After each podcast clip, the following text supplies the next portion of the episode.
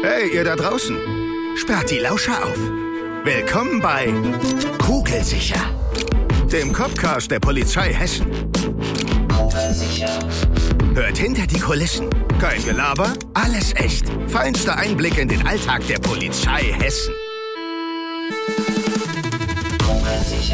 Authentisch, ehrlich, direkt, hart. Ganz schön krass. Und auf jeden Fall kugelsicher. Hallo und herzlich willkommen. Hier ist wieder Kugelsicher, euer Copcast der Polizei Hessen. Ja, und heute bei mir im Studio die Kriminalpolizei mit Kriminaloberkommissarin Lara und Kriminalhauptkommissar Sven. Hi. Hallo. Hallo. Ja, hallo ihr beiden. Ihr seid vom Kommissariat 65 aus dem Polizeipräsidium Frankfurt am Main. Also, K65 ist, glaube ich, ein größeres Kommissariat, weil mehrere Bereiche und ihr seid aus welchem Bereich genau? Wir sind aus dem Bereich der Korruption und wir haben insgesamt zwei Ermittlungsgruppen bei uns bei 65. Bin im Bereich der Korruption. Ich bin im Bereich der, des geschäftlichen Verkehrs. Und ich mache Amtsträgerdelikte. Also Korruption, äh, wahrscheinlich sollten wir eher sagen für unsere Zuhörerinnen und Zuhörer Korruptionsbekämpfung, ne?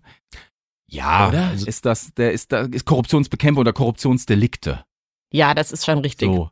Ja, ich überlege gerade, ähm, wenn das jetzt jemand hört, der nicht bei der Polizei ist, ich bin im Bereich Korruption, zuckt man erstmal kurz. ja, hier, wir als Polizisten am Mikrofon. Aber K65 macht ja noch andere Dinge. Also außer der Korruption gibt's dort noch was für Bereiche, Lara?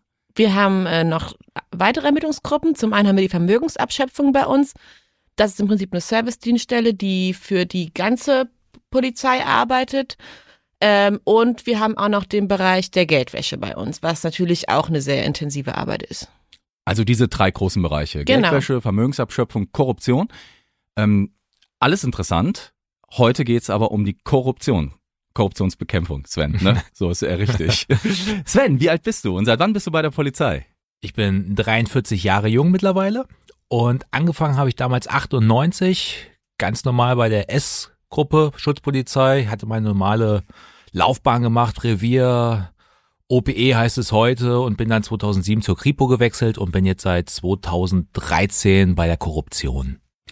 Also ein Schutzmann, sag ich, ein, ein klassischer Schutzmann der ersten Stunde, äh, weil 98 ging auch noch keine zweigeteilte Laufbahn bei uns, meine ich, ne? Genau, damals gab es nur die eine Laufbahn. Damals gab's nur die Schutzpolizei. OPE, das ist ja richtig, äh, ja, also operative Einheit heißt das, operative Polizeieinheit, sehr ähm, verdeckt und undercover draußen unterwegs. War das, war das spannend? Hat das dir Spaß gemacht? Ja, jeder Bereich hatte bislang immer seine Eigenheiten gehabt, wo man gesagt hatte, das ist toll, das macht Spaß. Ich habe eigentlich keinen Bereich gehabt, der nicht spannend war.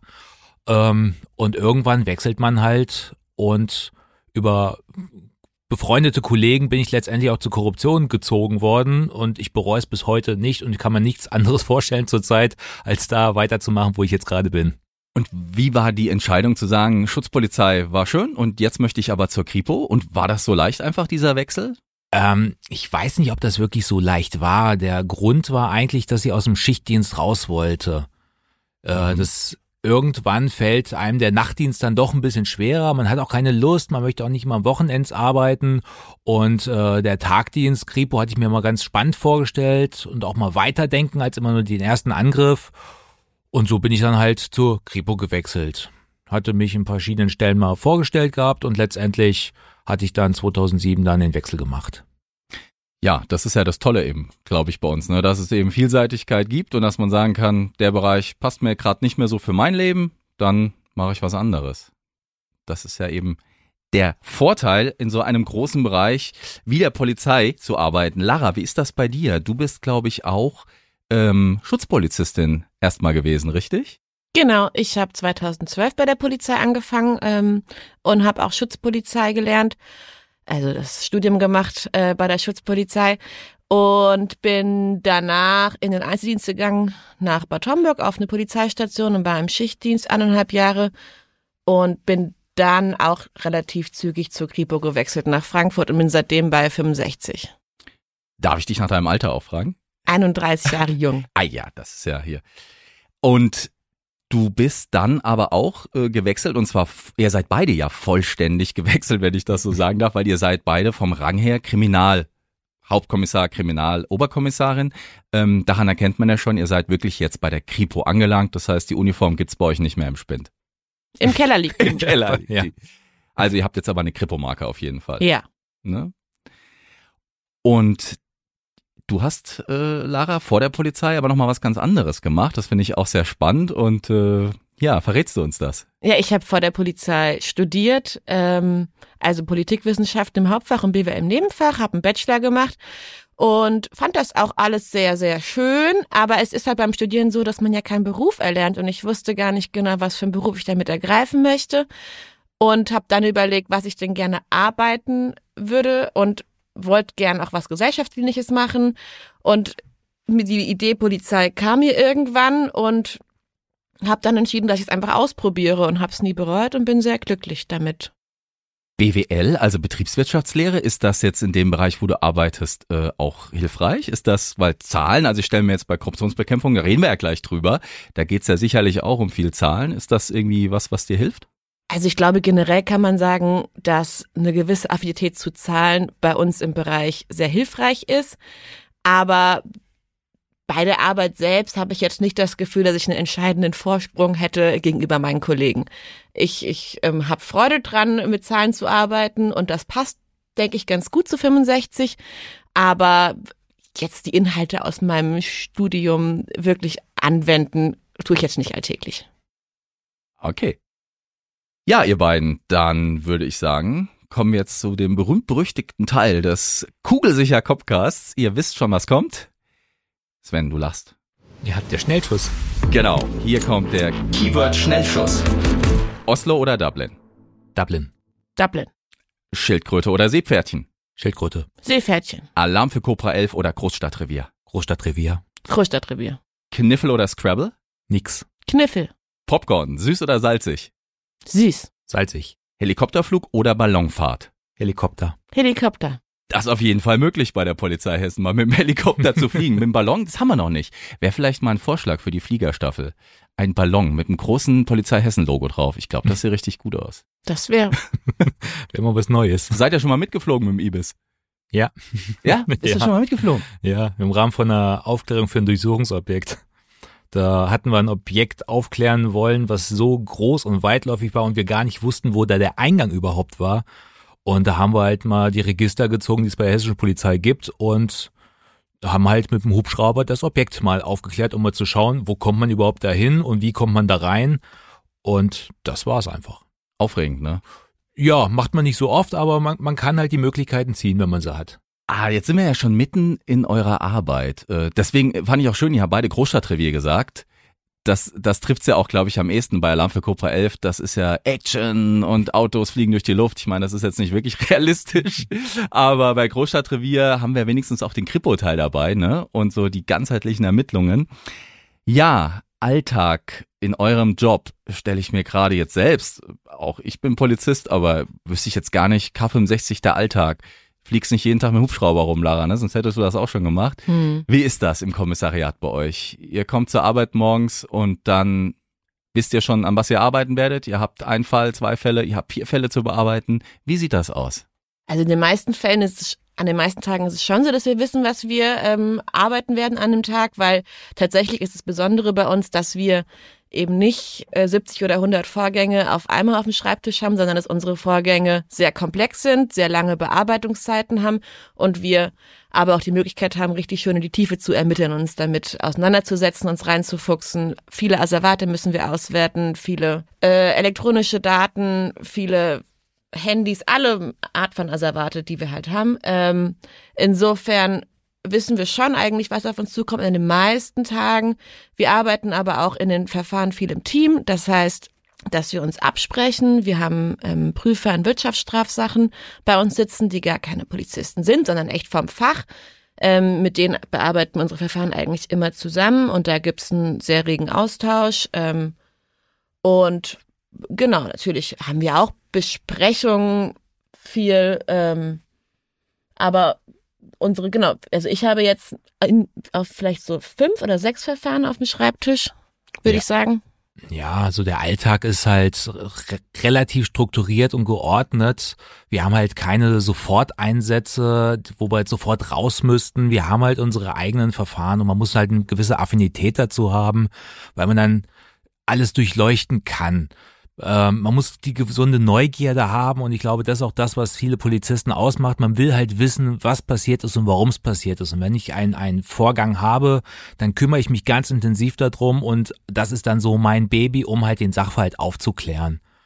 Und dazu gehört halt alles zu. Da gehört halt sowohl zu, äh, die Objekte aufzuklären, die Täter aufzuklären, abzuklären. Ähm, da geht es dann bei, in das Leben reinzuschnüffeln, sei es über Kontenauswertung, dass man halt weiß, was machen diese Leute überhaupt. Und dann hat dann plötzlich das ganze Leben von denen auf dem Tisch, um einfach dann den Sachverhalt aufzuklären um dann nachzuweisen, ob die jemanden bestochen haben oder bestochen wurden oder halt nicht. Und wenn wir halt irgendwo reingehen und arbeiten, dann ist uns eigentlich auch mal bewusst, dass ganz schön was auf der, auf der, auf dem Spiel steht für die Leute. Weil sobald wir einmal die Leute auf dem Kieker haben, sind die in der Regel ihr, ihren Job los. Die, ähm, das ganze Leben dreht sich dann für die, weil die natürlich eher geordnetes Leben haben, wie bei vielen anderen das auch ist. Und sobald wir plötzlich vor der Tür stehen, dann, dann dann fällt alles wie ein Kartenhaus zusammen. Und dann müssen wir natürlich auch ordentlich arbeiten, dass wir halt auch sicher sind, wenn wir jemanden äh, verfolgen oder dass den Sachverhalt aufklären, dass es dann auch der richtige ist und nicht, dass es ein falscher ist. Ich fand gerade äh, gut, du hast gesagt, äh, wir haben keine Sofortlagen. Ich stelle mir jetzt gerade vor, wir haben einen akuten Korruptionsfall. Alle Mann sofort raus. Also das, das finde ich ja jetzt auch spannend, wenn du sagst, das bedarf auch einer langen Vorbereitungszeit oder wenn ihr sagt, das dauert auch lange, bis ihr dann wirklich auch mal an die Täter rangeht. Wie, wie, wie kommt ihr überhaupt auf die Fälle? Also ähm, wie werden denn Korruptionsdelikte dann ermittelt? Wie kommt der Fall zu euch? Tatsächlich sind es in vielen Fällen anonyme Anzeigen, ähm, entweder von Mitwettbewerbern, die sagen, ihnen ist da was aufgefallen, von ehemaligen Mitarbeitern von Firmen. Aber was auch immer wieder passiert ist, dass es Ausläufe aus anderen Verfahren sind, dass bei Durchsuchungen was sichergestellt wurde und Hinweise darauf sich daraus ergeben, dass Schmiergelder geflossen sind. Also praktisch ein anderes Kommissariat ist irgendeine Ermittlung dran und dann fällt da irgendwie auf, da war vielleicht eine, eine Schmiergeldsache und dann geht das zu euch? Nee, nicht unbedingt ein anderes Kommissariat, natürlich auch, aber in der Regel finden wir unsere eigenen Fälle auch. Wenn jemand jemanden bestochen hat, dann ist es nicht sehr unwahrscheinlich, dass er auch andere bestochen hat. Und wenn wir halt unseren Sachverhalt aufklären, dann haben wir dann nicht nur ein Teilkomplex, sondern plötzlich noch zwei, drei, vier, fünf Teilkomplexe. Weil wenn man einmal erfolgreich kriminell war, dann äh, ist man es in anderen Fällen natürlich auch. Ähm, was, von was reden wir denn hier eigentlich? Also jetzt mal so von der Wertigkeit. Wenn ich mal Bestechung höre, entweder denke ich jetzt so an, weiß ich nicht, an, an, an kleinere, wirklich Pipi-Beträge, wenn es dann so um, weiß ich nicht, so total kleine Gefälligkeiten geht. Oder ich denke dann sofort in den Millionenbereich. Ist das so? Oder von was reden wir hier? Ja, es ist tatsächlich äh, alles und nichts. So, also ja? es gibt natürlich auch die ganz kleinen Bestechungsfälle, wo es um um Sachgegenstände gibt, geht, um, um Uhren, um, um ein Handy, um Computer, um Fernseher, aber oder um Minijob, wo es irgendwie um 400 Euro geht, die monatlich ähm, überwiesen werden, ohne dass eine Leistung dahinter steht. Aber es gibt durchaus auch die ganz, ganz großen Fälle, wo es um äh, ziemlich hohe Beträge geht. Also es ist die Bandbreite ist da unerschöpflich. Und Sven, was, was, was, von was für, für Bereichen sprechen wir hier? Also findet das jetzt in, in welchen Firmen, wo Handwerksbetriebe oder großen Wirtschaftsunternehmen oder wir dürfen natürlich keine Namen nennen, das ist mir klar. Aber von was reden wir hier? Von welchem Bereich? Ja, im, im Regel in, im geschäftlichen Verkehr. Es können jedes Unternehmen Kann sein, sein, und äh, da fließen natürlich Gelder. Also ich sag mal, Hunderttausende sind jetzt nicht die die Ausnahme bei uns. Das summiert sich einfach. Vor allem die die Fälle, die wir haben, die kommen, werden bei uns bekannt und da hat er schon vor Jahren angefangen. Und wenn man dann Jahre zurückrechnet, wenn man vor fünf Jahren mal angefangen hat, jemanden zu bestechen und man macht das die ganze Zeit weiter, dann, dann summiert sich das natürlich und deswegen kommen auch diese hohen Summen plötzlich mal zustande. Achso, die machen das dann über Jahre, werden natürlich nicht entdeckt erstmal und so. Und irgendwann ist aber, wie du gesagt hast, Lara, ein Mitbewerber oder so, damit richtig verpetzt auch, ja? Ja, das kommt schon vor. Aha. Dass es auffällt, dass äh, da Unregelmäßigkeiten sein müssen, dass das nicht mit äh, ja, dass das nicht richtig abläuft alles. Oder halt ehemalige Mitarbeiter tatsächlich, die, ähm, die sich lange angeguckt haben und genau, es dann doch an, und meistens anonym der Polizei melden. Ist ja eigentlich, ja, muss man ja fast schon sagen, dann geschieht's denen auch echt volle, volle Granate recht. Ne? Also, was war denn so das, das, das krasseste an Bestechlichkeit, was ihr so erlebt habt in eurer Laufbahn hier bei K65? Wo, um was ging's da? Ja gut, Lara verweist dezent auf Sven. Man hat eine Handbewegung jetzt nicht gesehen. Ne? Hören ja, aber Sven nicht, hat einfach deutlich mehr Erfahrung ja, ja, als klar. ich natürlich. Sven, was, was hast du da aus der Erfahrung heraus? Also ich, ich kann jetzt gar nicht sagen, was so am krassesten war, weil es ist, ähm, es passiert immer etwas und dann gibt es so die Kleinigkeiten, wo man sagt, ach, das ist ja mal interessant, aber es hat jetzt weniger das damit zu tun, dass jemand jemand Geld gegeben hat oder überwiesen hat. Das sind, ist so das Ganze drumrum, was einen auffällt. Sei es halt, dass man plötzlich mitkriegt, ach, der, der äh, Beschuldigte, der hat ein Verhältnis mit der und der gehabt, was überhaupt gar keinen direkten Sachbezug hat, aber äh, man, weil man das Leben halt der Leute plötzlich ermittelt und dann sind das so, so Kleinigkeiten einfach, die im Rahmen der Ermittlungen auftauchen. Wir hatten äh, in einem größeren Verfahren mal einen Zeugen in Monaco vernommen und da war jetzt die Vernehmung selber relativ unspektakulär, aber was man dabei erlebt, dass dann, man kommt da bei den Kollegen in Monaco da rein, dann sitzt da eine komplette Dienststelle im kleinen Räumchen zusammen und äh, musiziert da in der Mittagspause. Jeder hat da ein Musikinstrument und macht da Musik, da denkt man sich auch, äh, wow, wie arbeiten die hier? Hat jetzt aber mit der, mit der Sache an sich ja nichts zu tun gehabt. Das sind so diese Kleinigkeiten, die man dann immer erlebt. Ihr fahrt für eine Vernehmung nach Monaco. Wie ist das? Ist bei euch noch ein Platz? Also ist, äh, kann man sich da noch bewerben bei K65? Naja, tatsächlich sind unsere Verfahren ja oft so komplex, dass es halt nicht reicht, irgendwo ein Ermittlungsersuchen hinzuschicken mit Bitte um Vernehmung der Person XY, ähm, weil es ja doch sehr in die Tiefe geht und die, die Rückfragen, die notwendig sind, um den Sachverhalt aufzuklären, doch am besten von sich selbst gestellt werden. Von einem selbst. Ähm, das, das würde ich jetzt, also klar, ihr müsst viel vernehmen. Also viel ergibt sich wahrscheinlich aus dem wirklich gesprochenen Wort. Ne? Dass einer sagt, okay, ich habe da dem eine goldene Uhr geschenkt. Wie laufen aber denn sonst so die Ermittlungen bei euch ab? Technisch auch viel, also ihr müsst wahrscheinlich Kontobewegungen überprüfen, äh, Kreditkartenbewegungen, was weiß ich. Also wie muss ich mir das vorstellen? Das ist auch sehr technisch, oder? Naja, im Grunde haben wir die ganze Bandbreite der StPO quasi zur Verfügung. Der Strafprozessordnung? Ja. Genau. Ähm, also was unser, unser Arbeitsablauf im Grunde angeht, die, die Lara hat ja gerade schon mal gesagt, wir kriegen oftmals äh, einen anonymen Hinweis, der halt irgendwas besagt, mit A hat B Geld gegeben dafür, dass er was bekommen hat. Und jetzt geht's erstmal, liegt's an uns zu, zu überprüfen, ob das überhaupt sein kann.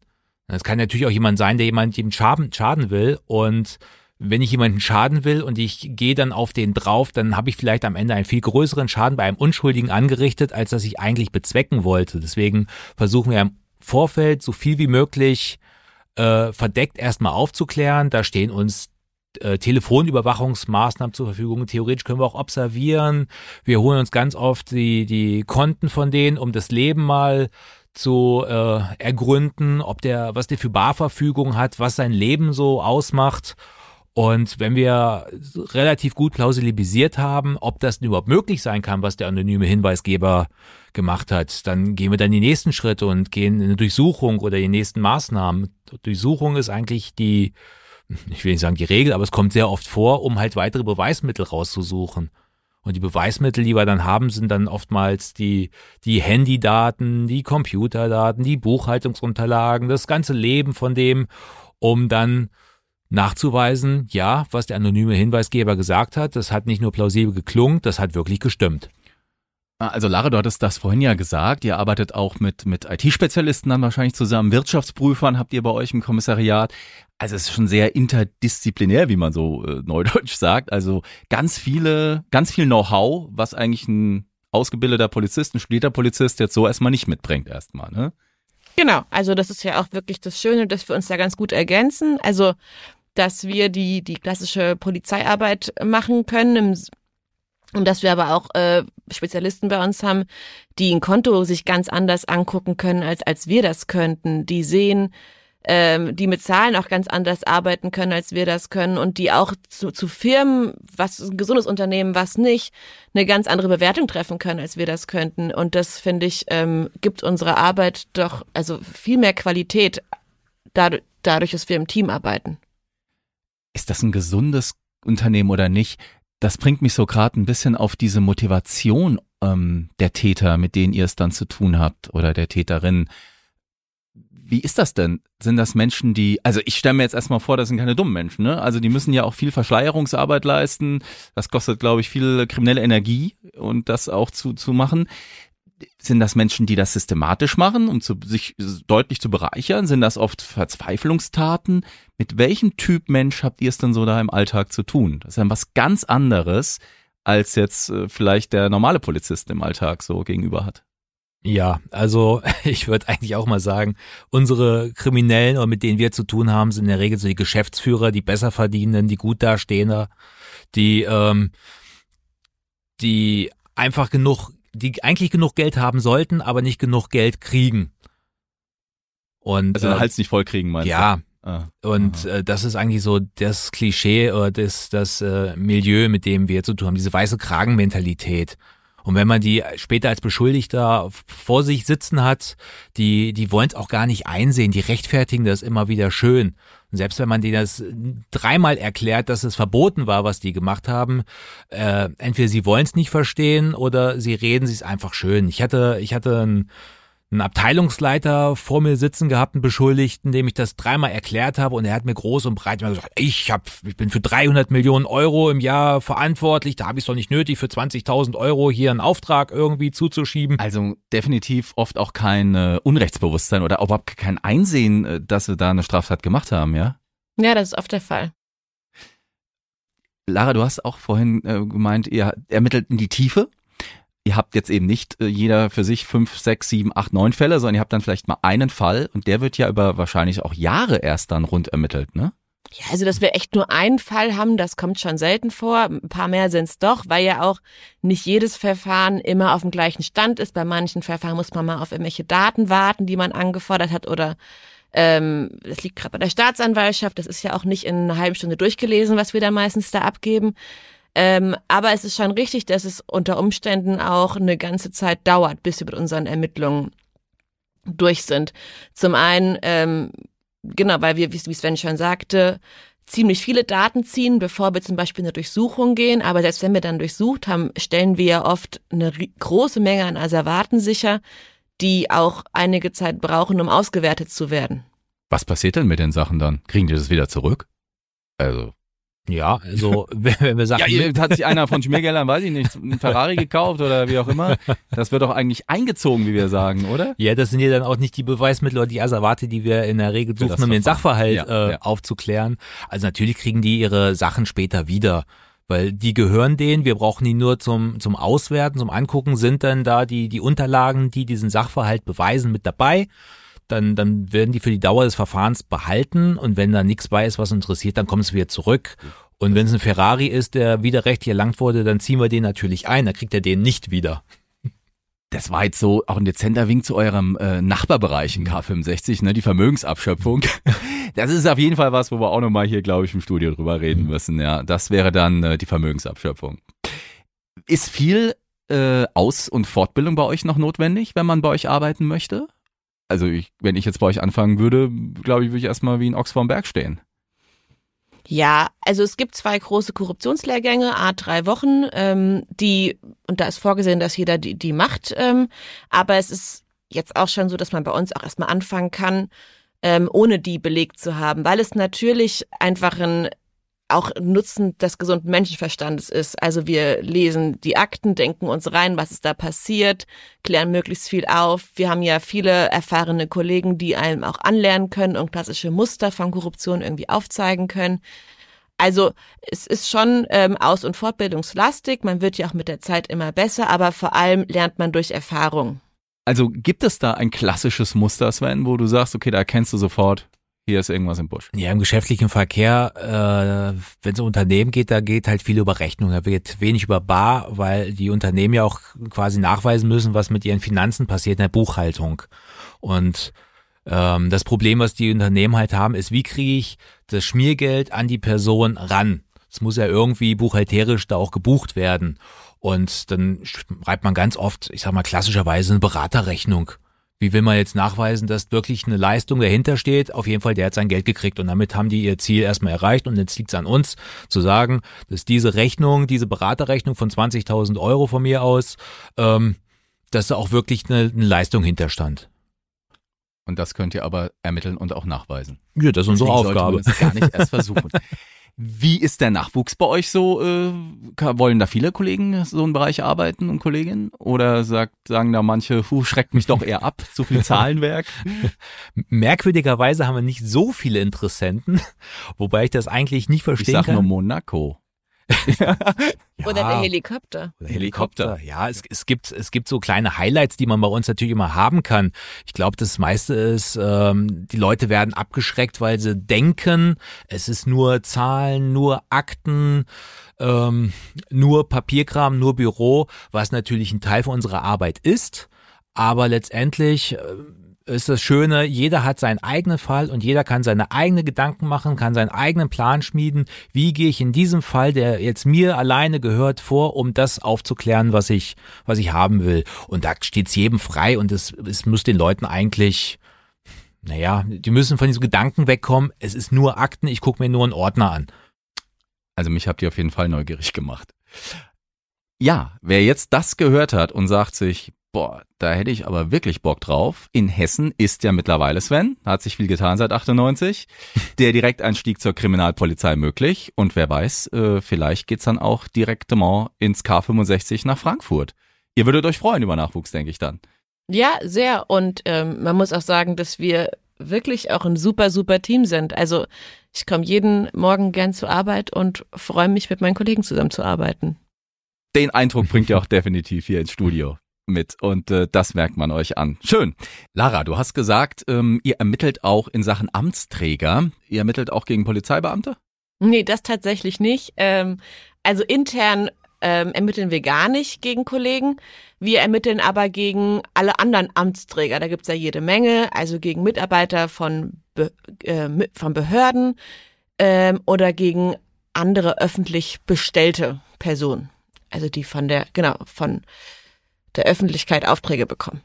Ähm, ja, was muss ich mir darunter genau vorstellen? Hast du ein Beispiel oder so? Ja, ganz klassisch ist natürlich, dass ähm, jetzt ganz einfach gesagt ein Mitarbeiter von einer Behörde, von der Baubehörde, von der Finanzbehörde sich bestechen lässt. Das wäre dann ein klassischer Fall für uns. Bestechung also dann über entweder über äh, tatsächlich Schmiergelder, aber auch über Einladung zum Essen, zu Events. Da gibt's ganz verschiedene Möglichkeiten.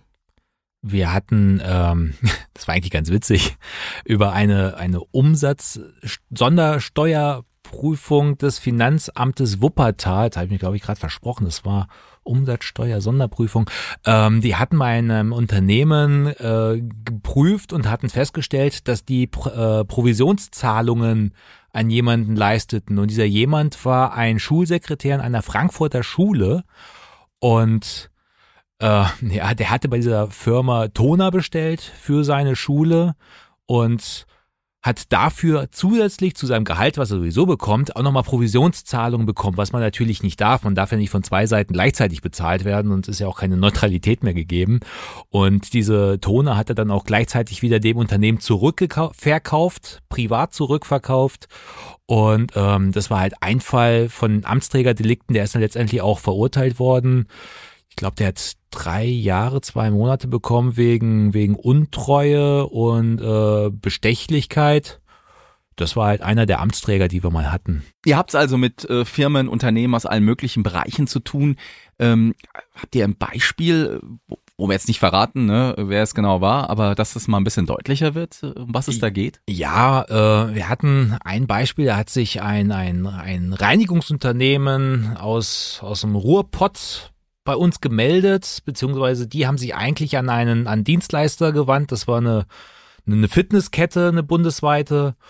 Und die hatten dann so eine komische Frage gehabt. Ich, ich habe hier einen Mitarbeiter von Ihnen, der hat sich bei uns gemeldet. Der sagt, äh, wir kriegen eine fünfprozentige Erhöhung, möchte dafür aber 25.000 Euro haben. Und das haben die nicht so ganz verstanden. Und dann haben die uns quasi auf den Plan gerufen.